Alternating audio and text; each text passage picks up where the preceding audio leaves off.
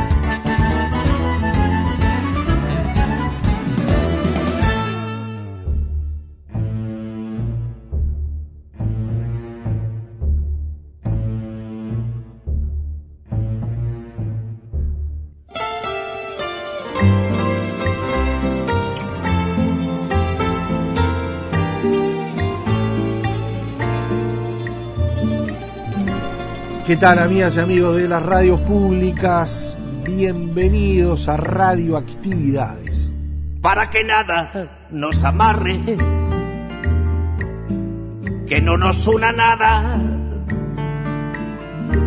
ni la palabra que aromó tu boca, ni lo que no dijeron las palabras, ni la fiesta de amor que no tuvimos sábado 23 de septiembre del 2023. Aquí estamos Luis Ignacio Morera Lula, Daniel Ayala, dándoles la bienvenida a un fin de semana más con la radio, aquí en Radio Actividades a las 12 por Radio Uruguay, 1050 onda media, 94.7 frecuencia modulada, la red de emisoras públicas del interior y a las 20 horas por Radio Cultura en los 1290 kilohercios de la onda media. No vuelve nunca más. En cada puerto una mujer espera. Los marineros besan y se van. Una noche se acuestan con la muerte en el lecho. Les recordamos que también a las 6 de la mañana del domingo pueden escuchar la edición especial de lo mejor de la semana de radioactividades y, bueno, también estamos en domingo en los horarios habituales que las radios públicas nos tienen presente hace ya tantos años. Desde el fondo de ti y arrodillado, un niño triste como yo nos mira por esa vida que arderá en sus venas tendrían que amarrarse nuestras vidas por esas manos, hijas de tus manos. Y hoy es un día especial, es 23 de septiembre, es un, día especial para todos los, uruguayos, en lo que significa eh, la conmemoración de un día más del fallecimiento del José Gervasio Artigas, y bueno, nosotros lo traemos en definitiva, hoy, mañana, en, lo que era la producción de, de, la 30, ¿no? de los años 80, en donde había un radioteatro, en donde por allí figuran grandes del teatro nacional y de la radio, eh, con este Artigas en el Paraguay. Tanto hoy como mañana, entonces nos acompaña este radioteatro que se lo recomendamos. Y, y hoy es una fecha también especial con respecto a un personaje de nuestra cultura, la cultura mundial, pero la cultura latinoamericana, de nuestra literatura. Pablo Neruda, un día como hoy, 23 de septiembre de 1973, fallecía este poeta y político chileno, que hoy lo tendremos presente también, hoy y mañana, en esto de este radioactividades del 23 y 24 de septiembre.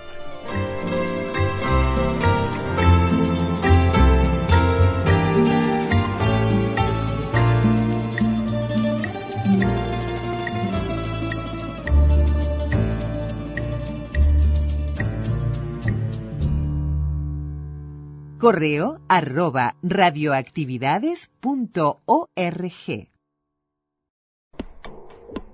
Podcast. Radioactividades. Programas DX. Spotify. Anchor.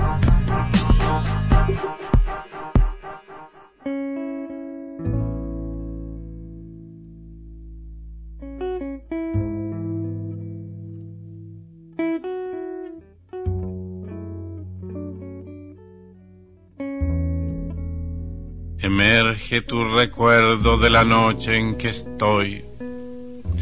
El río anuda al mar su lamento obstinado. Abandonado como los muelles en el alba, es la hora de partir, oh abandonado. Sobre mi corazón llueven frías corolas.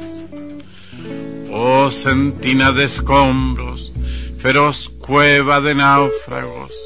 En ti se acumularon las guerras y los vuelos, de ti alzaron las alas los pájaros del canto. Todo te lo tragaste como la lejanía, como el mar, como el tiempo.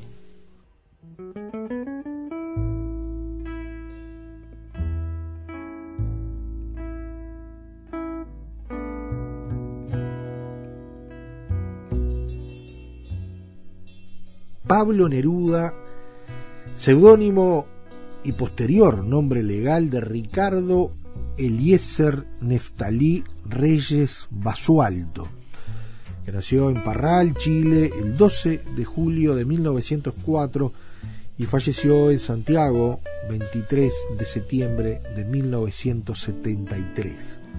Pablo Neruda, poeta y político chileno. Usted sabrá tal vez que yo nací en el centro de Chile, en la zona del vino, de las uvas, en la zona más privilegiada por la naturaleza nuestra. Mis padres emigraron al sur de Chile y fueron pioneros en la construcción de la ciudad de Temuco. Eh, yo pertenezco más bien a esa geografía del extremo sur de Chile, que comienza por esa latitud y termina en la Patagonia y en la Tierra del Fuego. Mi poesía pertenece íntimamente, sigue perteneciendo a pesar de mis viajes por el mundo, a esa zona que subjetivamente y físicamente impregnó la primera edad de mi poesía y mi formación de adolescente.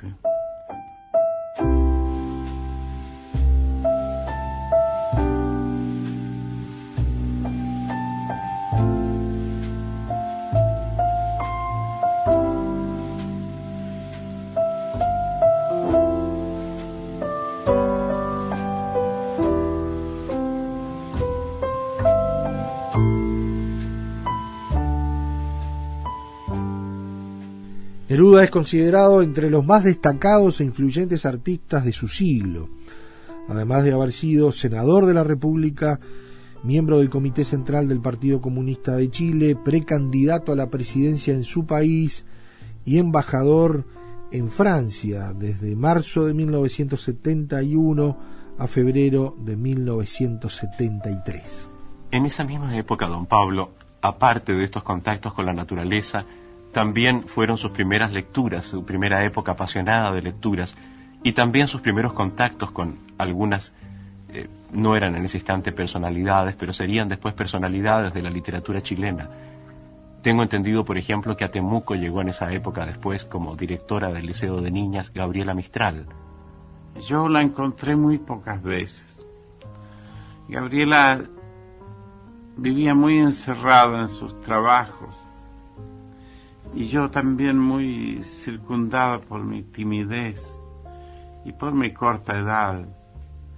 Yo tenía 14, 15 años cuando conocí a Gabriela.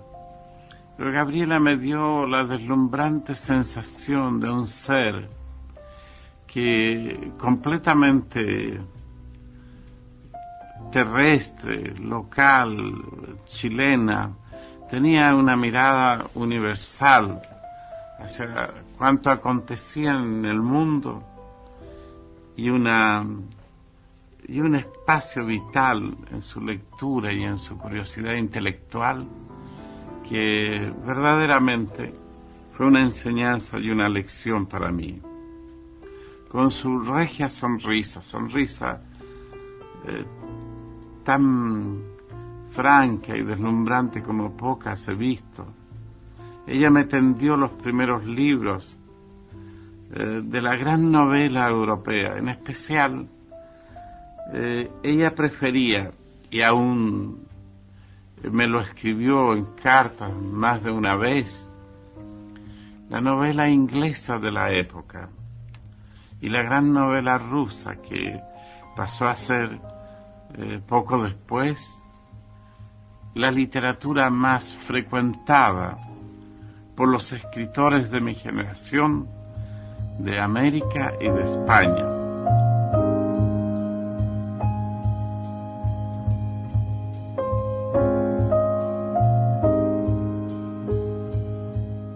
En 1971, Paulo Neruda recibió el Premio Nobel de Literatura por una poesía que con la acción de una fuerza elemental da vida al destino y los sueños de un continente.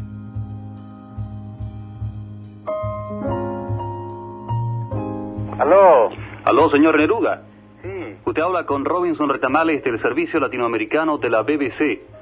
Sí. Señor Neruda, antes que nada, permítame hacerle llegar nuestras felicitaciones y expresarle el orgullo que embarga a los latinoamericanos de este servicio en general y a nosotros los chilenos en particular por este muy largamente merecido galardón.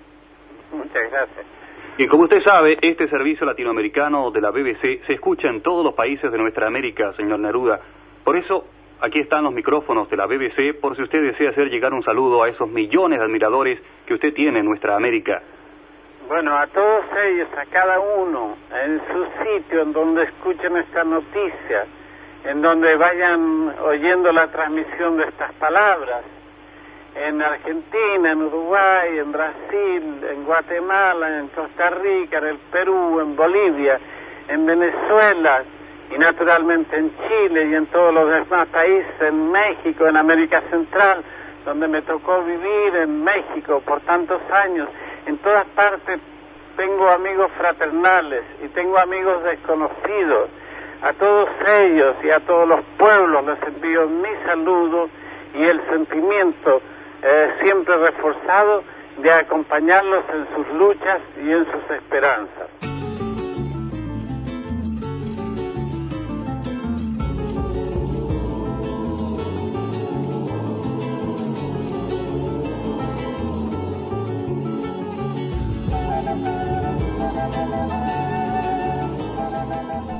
Y en su extensa trayectoria, y en esa vasta obra podemos mencionar Crepusculario del año 1923, 20 poemas de amor y una canción desesperada, editado en Santiago también, de editorial Nacimiento del año 1924, Tentativa del Hombre Infinito, Residencia en la Tierra eh, del año 1935, España en el Corazón, Canto General, editado en México en el año 1950, pero también, bueno, los versos del capitán, todo el amor, las uvas y el viento, nuevas odas elementales, extravagario, navegaciones y regresos, Buenos Aires, 100 sonetos de amor, editados en 1959, canción de gesta, poesías, La Piedra de Chile, cantos ceremoniales, memorial de Isla Negra, fulgor y muerte de Joaquín Murieta,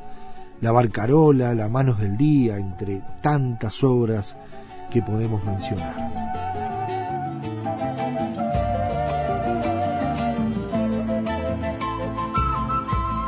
Ya tenía un conocimiento bastante general de lo más interesante de la literatura universal. Tendría que nombrar también, junto con Gabriela Mistral, a un poeta chileno enteramente olvidado hasta ahora.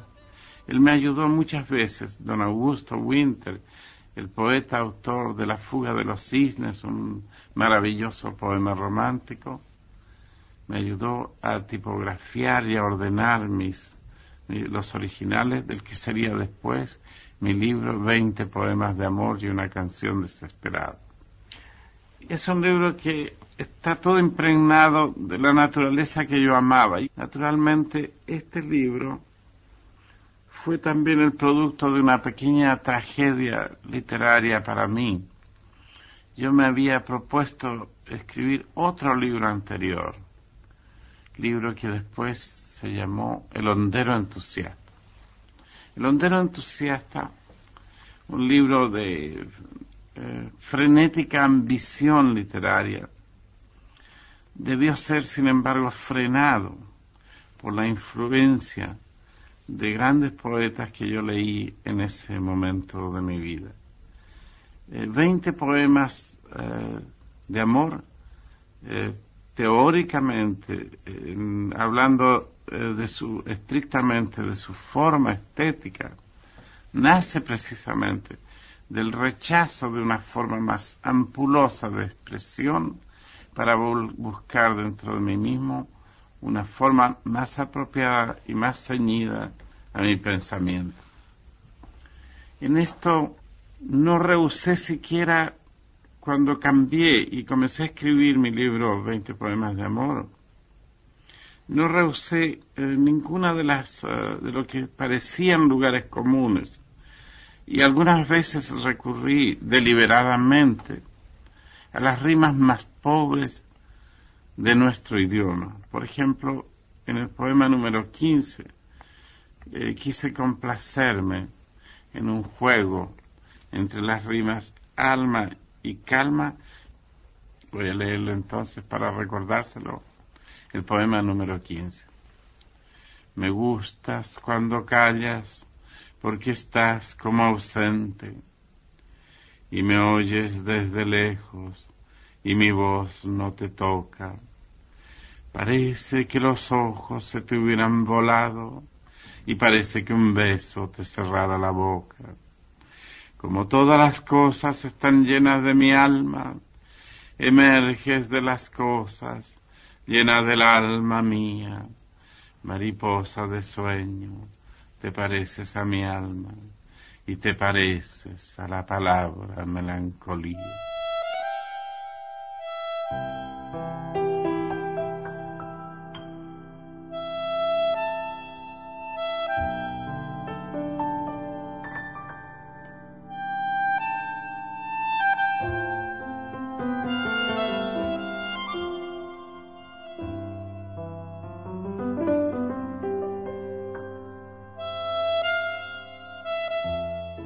Neruda, consciente de su talento poético, inició una estrategia para ganar el Premio Nobel de Literatura a partir de la década del 50, mediante publicaciones periódicas, Canto General en el 50, algunas de estos ya hicimos referencia, Los versos del Capitán en el año 1952, Las uvas el viento del año 54, entre otras, y también apariciones en la prensa con columnas y entrevistas y relaciones públicas de alto nivel como visitas a presidentes en el extranjero, pero sin embargo el factor clave que lo ayudó a obtener el premio sin duda fue su militancia política. Mi discurso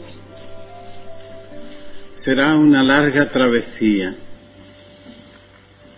un viaje mío por regiones lejanas y antípodas, no por eso menos semejantes al paisaje y a las soledades del norte. Hablo del extremo sur de mi país. Tanto y tanto nos alejamos los chilenos hasta tocar con nuestros límites el polo sur, que nos parecemos a la geografía de Suecia, que roza con su cabeza el norte nevado del planeta. Por allí, por aquellas extensiones de mi patria, a donde me condujeron acontecimientos ya olvidados en sí mismos, hay que atravesar tuve que atravesar los Andes buscando la frontera de mi país con Argentina. Grandes bosques cubren como un túnel las regiones inaccesibles y como nuestro camino era oculto y vedado,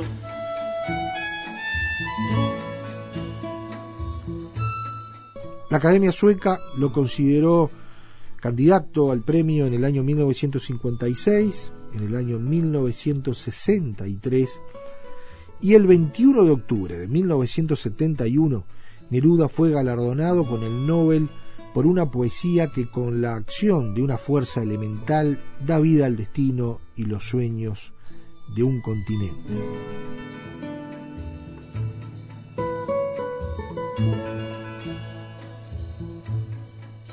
El poeta viajó a Estocolmo a recibir el premio el 10 de diciembre. Aceptábamos tan solo los signos más débiles de la orientación.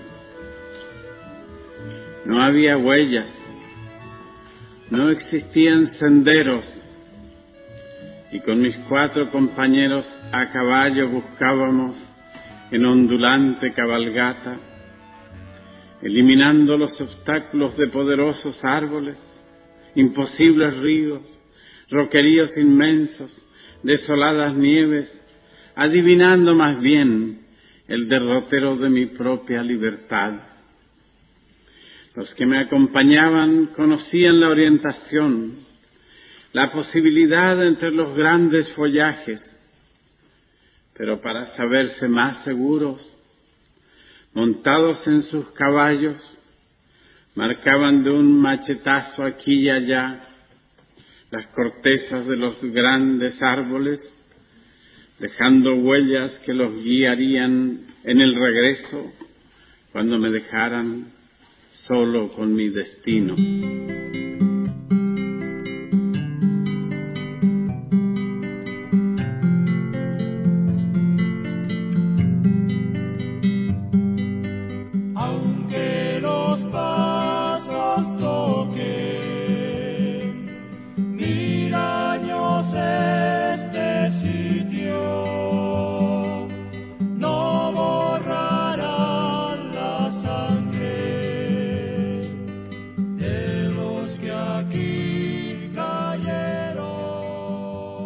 Jornadas Internacionales de Poesía, febrero de 1968, Paraninfo de la Universidad de la República. A continuación, el gran poeta de los Andes, nuestro, Pablo Neruda, va a leer unos poemas.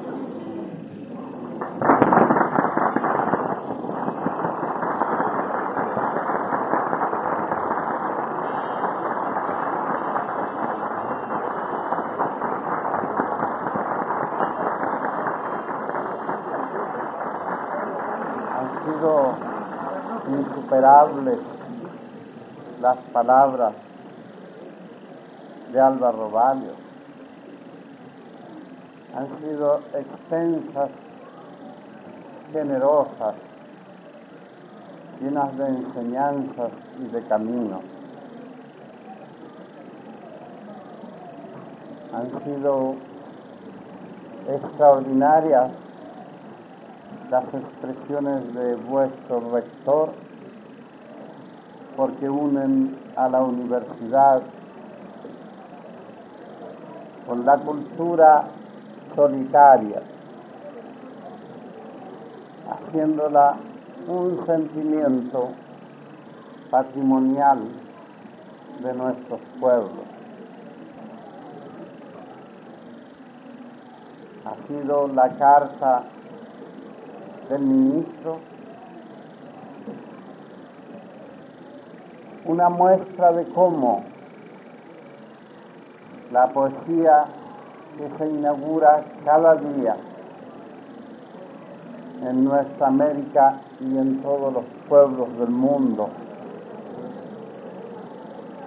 va llegando más allá de las aulas y de las calles hasta las paredes de los gobernantes atentos a la inteligencia.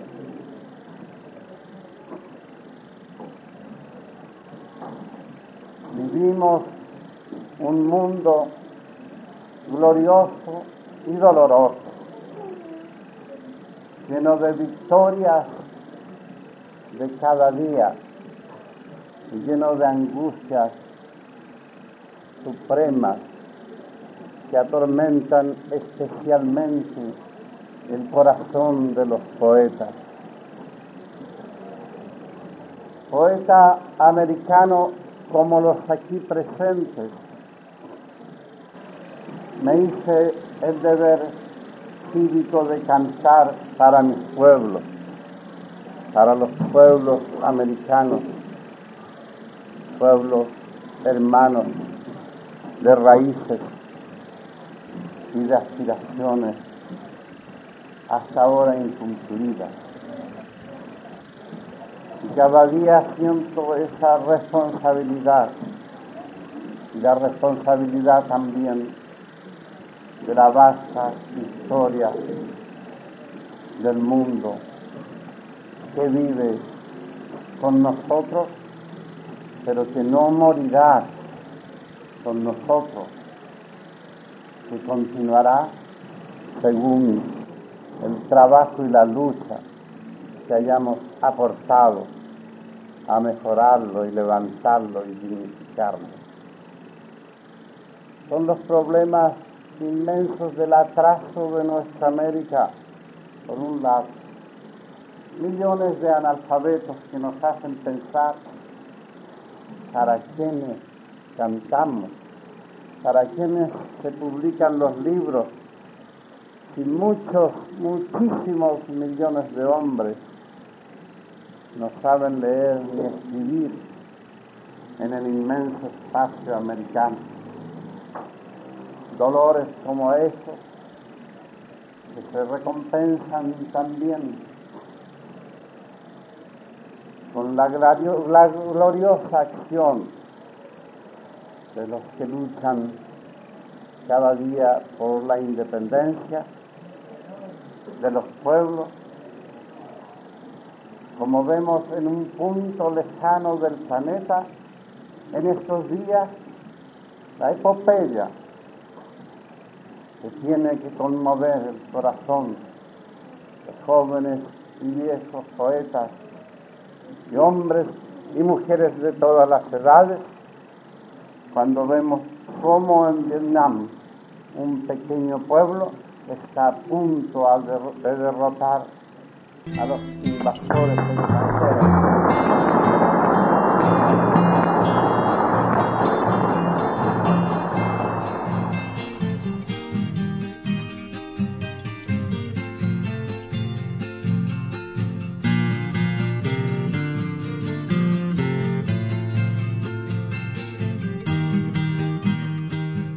Recital de poesía en el Teatro Solís, febrero de 1968.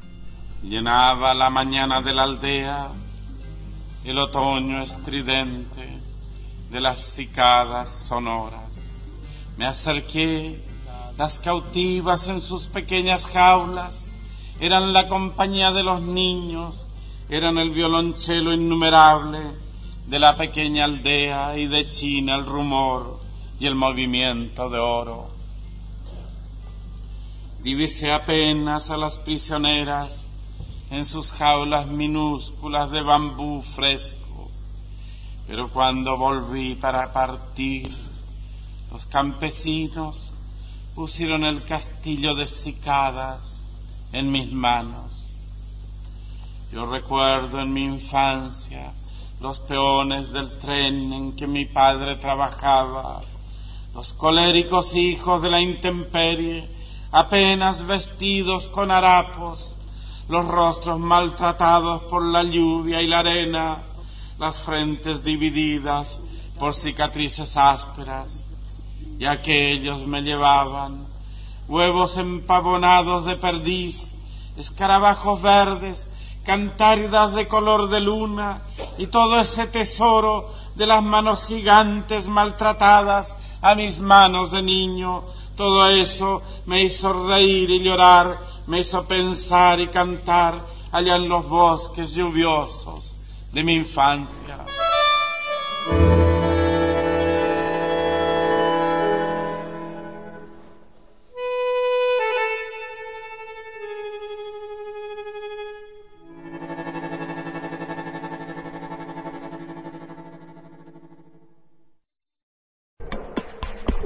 En Facebook, Radioactividades. Radioactividades. Contenidos, adelantos y noticias. Facebook. Radioactividades. Y ahora es tiempo de tener presente el 23 de septiembre desde una cuestión artiguista que nos define un día como el de hoy. En esto de tener presente a Artigas el día de su fallecimiento. Y lo tenemos desde una producción de CX30 a la radio, un radioteatro con una presencia enorme, además principios de los ochentas, eh, en ese rol que jugó la 30, y en este radioteatro Artigas en el Paraguay. José Artigas, primer jefe de los orientales. Sinopsis histórico-radiofónica de CX30. Capítulo duodécimo en el Paraguay.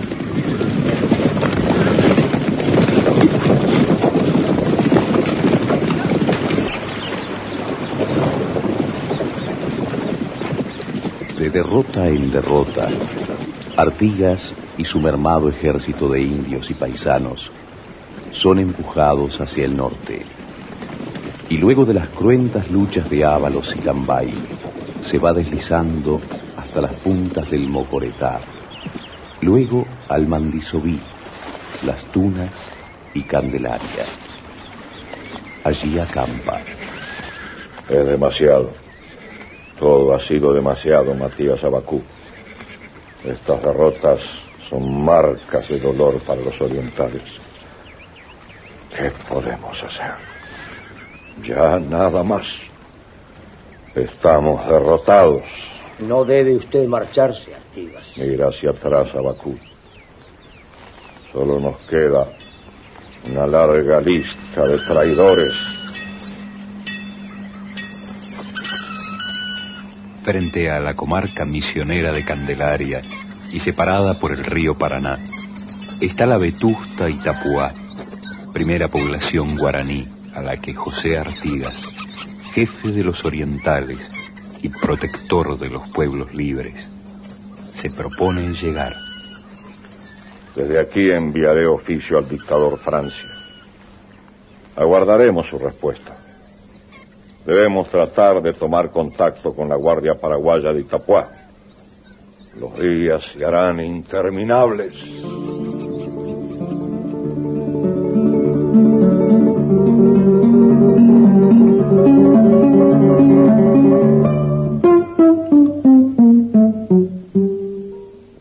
Pasa con Artigas, Martínez, es que en su último combate con los portugueses quedó totalmente derrotado.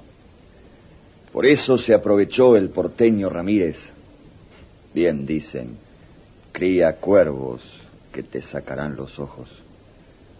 Fue el propio Artigas quien sacó a Ramírez de peón y lo hizo gente. ¿Y para qué? Para que se le alzara con cincuenta mil pesos oro y con esa plata le sublevara la poca tropa que le quedaba. Le han pagado mal al general Artigas, Excelencia.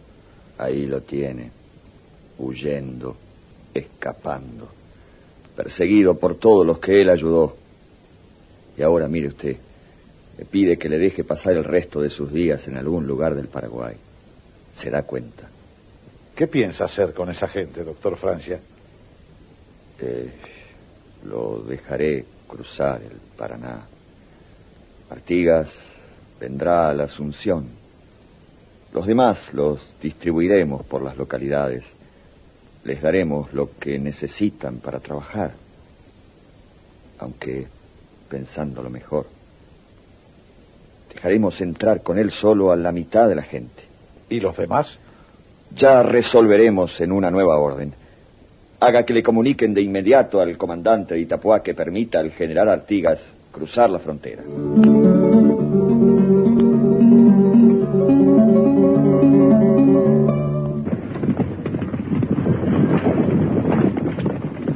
Es hora de cruzar, general. ¿O no está decidido aún? ¿Cómo no he de estarlo, Matías Abacú? Lo que pasa es que duele dejar tanto detrás de uno. Aquí no solo lloran los recuerdos, sino también la vida. Mi mujer, mis hijos, mi tierra, mis parientes y mi pueblo. Eso es lo que me duele. El pueblo. ¿Qué será de él? Es duro dar la espalda a todo lo que se quiere, pero es necesario. Estos hombres nunca lo olvidarán, Artigas. Estos hombres pasarán y una vez muertos todo lo sacrificado, todo lo que hemos vivido, será un olvido, no más.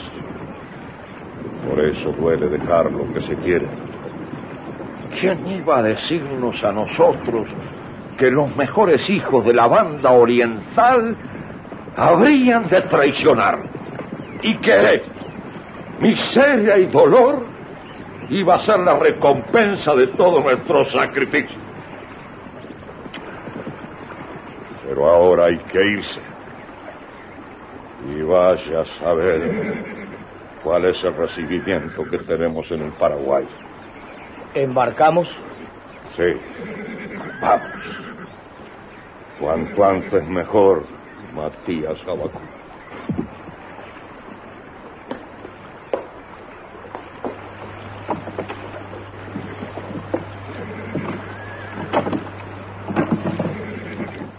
Era el martes 5 de septiembre de 1820.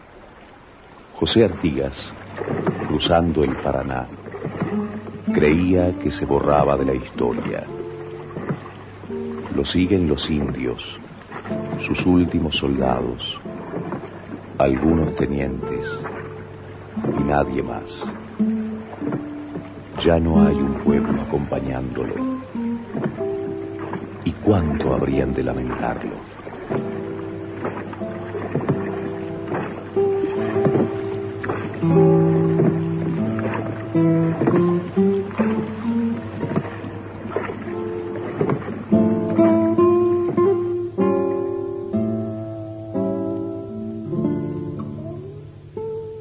Se da cuenta, Martínez. Ramírez me exige a mí, el dictador supremo del Paraguay, la extradición de Artigas.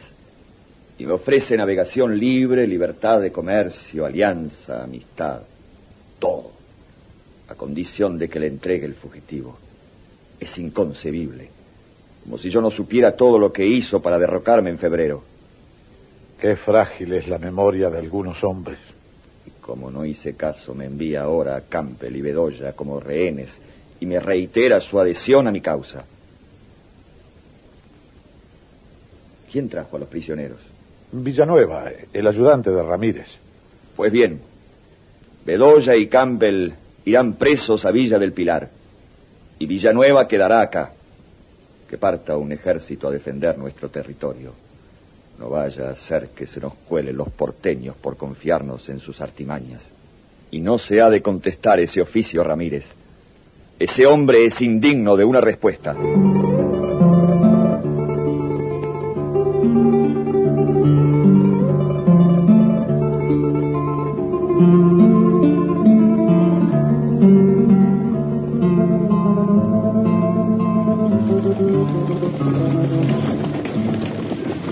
Camino es largo, general Artigas. Estoy acostumbrado a marchar sin descanso, capitán. Son 76 leguas que tenemos por delante. Sí, las habré andado. Claro que ahora es otra cosa. Los tiempos son distintos y las causas también. Jornada tras jornada llegan a viejas poblaciones.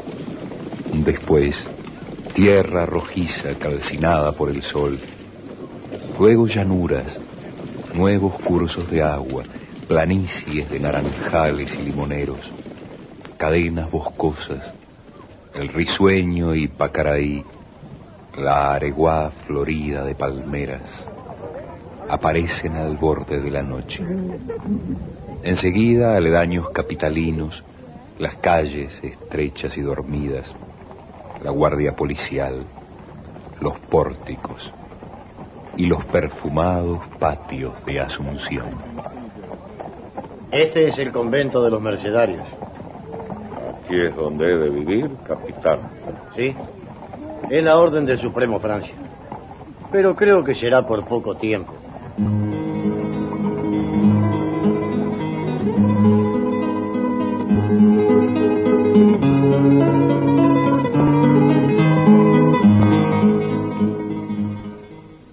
Quiero que falte nada a José Artigas.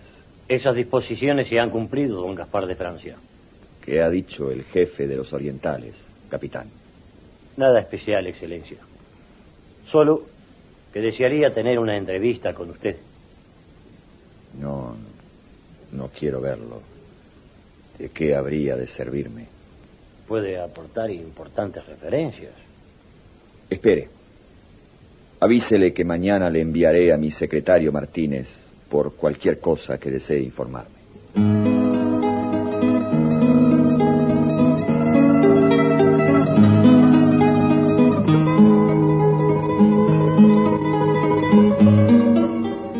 Las continuas luchas que he sostenido con los portugueses, señor Martínez, y contra los porteños, me tienen cansado. Sin embargo, con todo, seguiría luchando, defendiendo a mi tierra y a los orientales. Si no hubiera penetrado el germen de la anarquía entre mi gente, he tenido que soportar una lucha cruenta. Tuve que abandonarlo todo. Pero si el dictador me ayuda, volvería nuevamente a la lucha y castigaríamos severamente a los traidores. Yo me comprometo en todo momento defender el gobierno de esta provincia. ¿Cree que aceptará Francia mi pedido?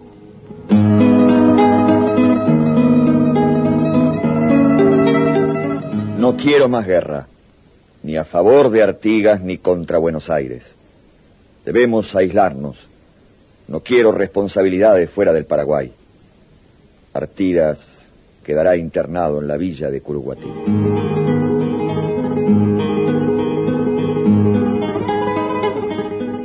Me da una alegría.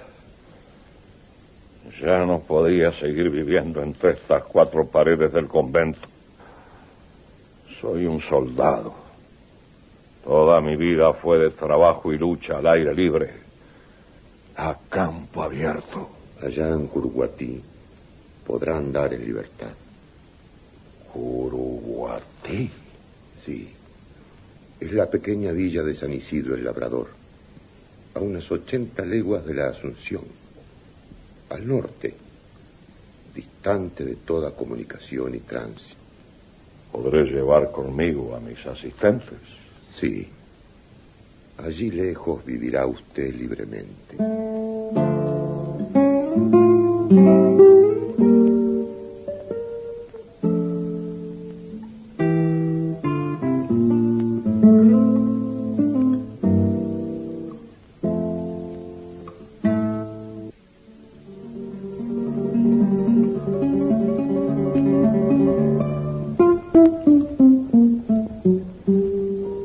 Artigas fue por fin trasladado a Curuguatí. Allí, en casi absoluto aislamiento, había de pasar 12 años, envejeciendo y trabajando la tierra. Francia respetó siempre al protector en su soledad.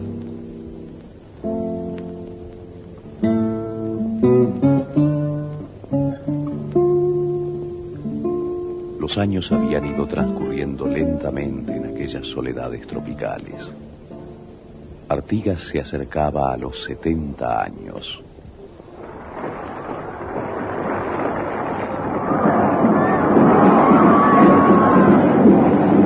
Pero en su lejana tierra del sur, en su vieja provincia oriental, el paso del tiempo traía nuevos y vertiginosos acontecimientos. Las provincias unidas del Río de la Plata cambiaban de fisonomía. Los 33 habían forjado su memorable cruzada del año 25 y eran casi todos sus antiguos capitanes y tenientes. Los portugueses y brasileños habían sido finalmente expulsados de la banda oriental. Y en 1830 nacía una nueva patria independiente, la República Oriental del Uruguay. En julio se había jurado la primera constitución nacional y en septiembre había sido electo el primer presidente de la República. Y allá, en Curuguatí, José Artigas, el jefe de los orientales, el protector de los pueblos libres, estaba arando la tierra, encorvándose lentamente sobre los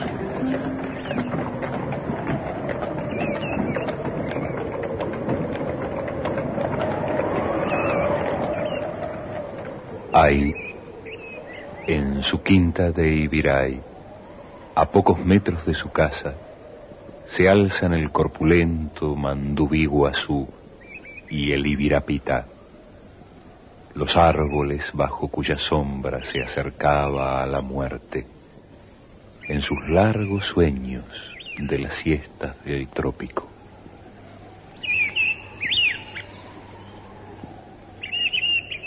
Septiembre transparente de colores y florecido en verdes y perfumes, reía allí el azul intenso del Mandubí Guazú y renovaba cada año el sentido de vivir. Pero el guerrero, postrado en su cama este año de 1850, con 86 años, se extinguió, insensible a la luz infinita de una tarde magnífica de la primavera que comenzaba.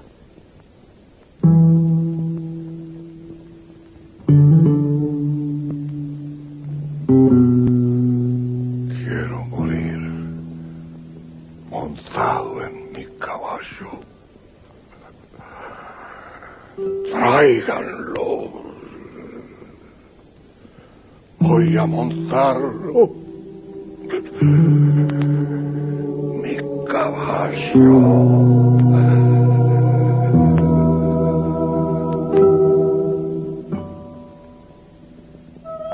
Sus ojos se habían vaciado de luz, más afinado su mentón al aire, desordenados sus cabellos blancos sobre la almohada, su frente en el espacio azul de la pieza, más curvada su nariz aguileña, casi filosa. Orientales, vencer o morir sea nuestra cifra. Unirán, caros compatriotas, y están seguros de la victoria.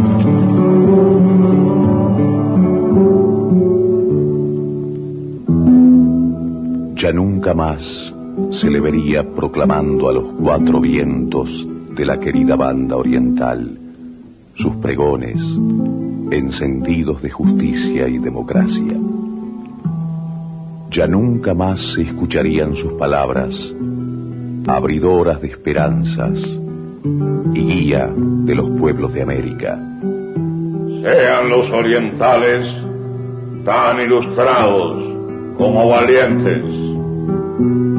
Su voz no marcaría más la ruta del combate, pero él estaba soberbio y eterno sobre su humilde lecho, como señalando a los siglos un nuevo camino de lucha y de paz.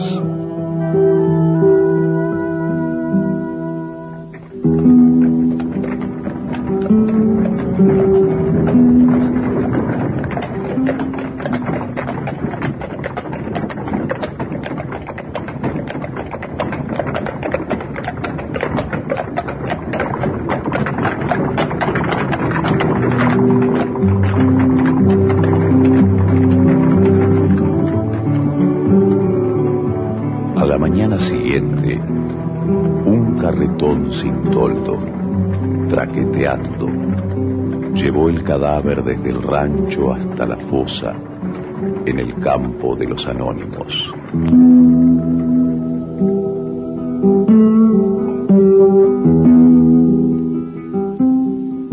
En esta parroquia de la Recoleta de la capital, a 23 de septiembre, yo, el cura interino de ella, enterré en sepultura ordinaria del cementerio el cadáver de un adulto llamado don José de Artigas, extranjero, que lleva una lápida con este título, General don José Artigas, 1850 de esta feligresía. Doy fe, Cornelio Contreras.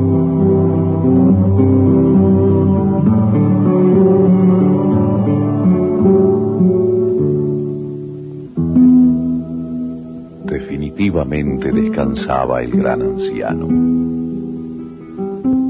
Había sido el jefe de los orientales, el protector de tantos pueblos libres, el luchador incansable de nuestra libertad.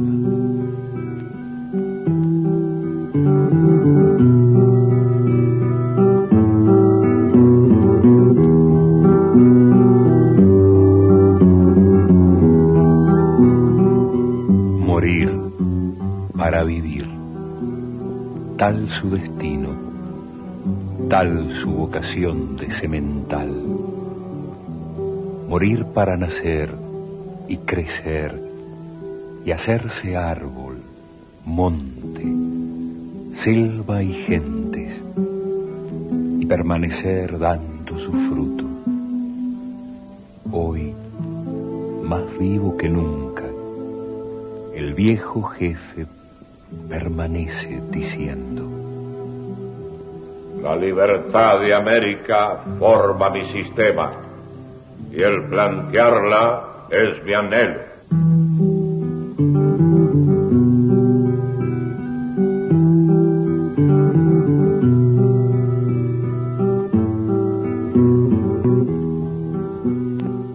Por eso, José Artigas sigue siendo el símbolo de todo lo que un pueblo aspira. Autoridad emana de vosotros y ella cesa por vuestra presencia soberana.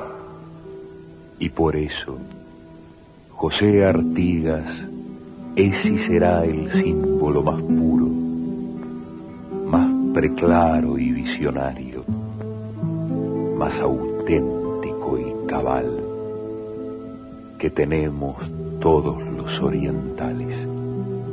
El brillo del poder se eclipsa ante el brillo augusto de la justicia.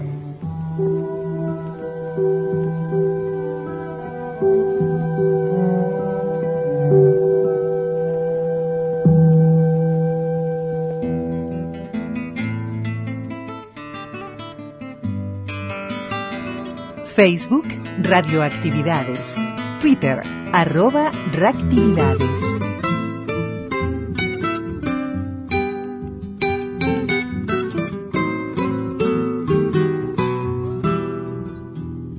Vidalita, acordate de José Artigas y endulzate la boca cuando lo digas. A la huella de un siglo que otros borraron, mintiendo los martirios del traicionado. A la huella vieja, Vidalita, te estoy buscando. Y así llegamos al final de un programa más de radioactividades. Esperemos hayan disfrutado del programa de hoy que tuvo presente a Pablo Neruda a 50 años de su fallecimiento y esta producción de La 30 en- ubicándonos en historias de Artigas en el Paraguay. Mañana eh, sigue la semblanza Neruda, así que se la recomendamos. También va a estar la profesora Mónica Marona, ubicándonos sobre todo en los 80s, eh, finales de los 70 también y 80s, con eh, la censura, algunos episodios que quedaron marcados en la historia, a la manera de la profesora Mónica Marona, que, que realmente le enviamos un gran abrazo y que es un gusto tenerla nuevamente en Radioactividades. Conducción, Daniela Ayala. Locución institucional, Silvia Roca y Fabián Corrotti. Locución institucional, Silvia Roca y Fabián Corrotti. Producción y edición de sonido, Luis Ignacio Moreira. Que pasen un muy buen sábado. Mañana la seguimos con más radioactividades. Chau, chau. Patria sola y patria, vidalita. Patria sola y muda. Rompe tu silencio, Vidalitay, vamos en tu ayuda. En tu ayuda y paisanos, monten maguanes, vamos mano con mano los orientales. La, la, la, la, la, la, la, la, la, la, la, la,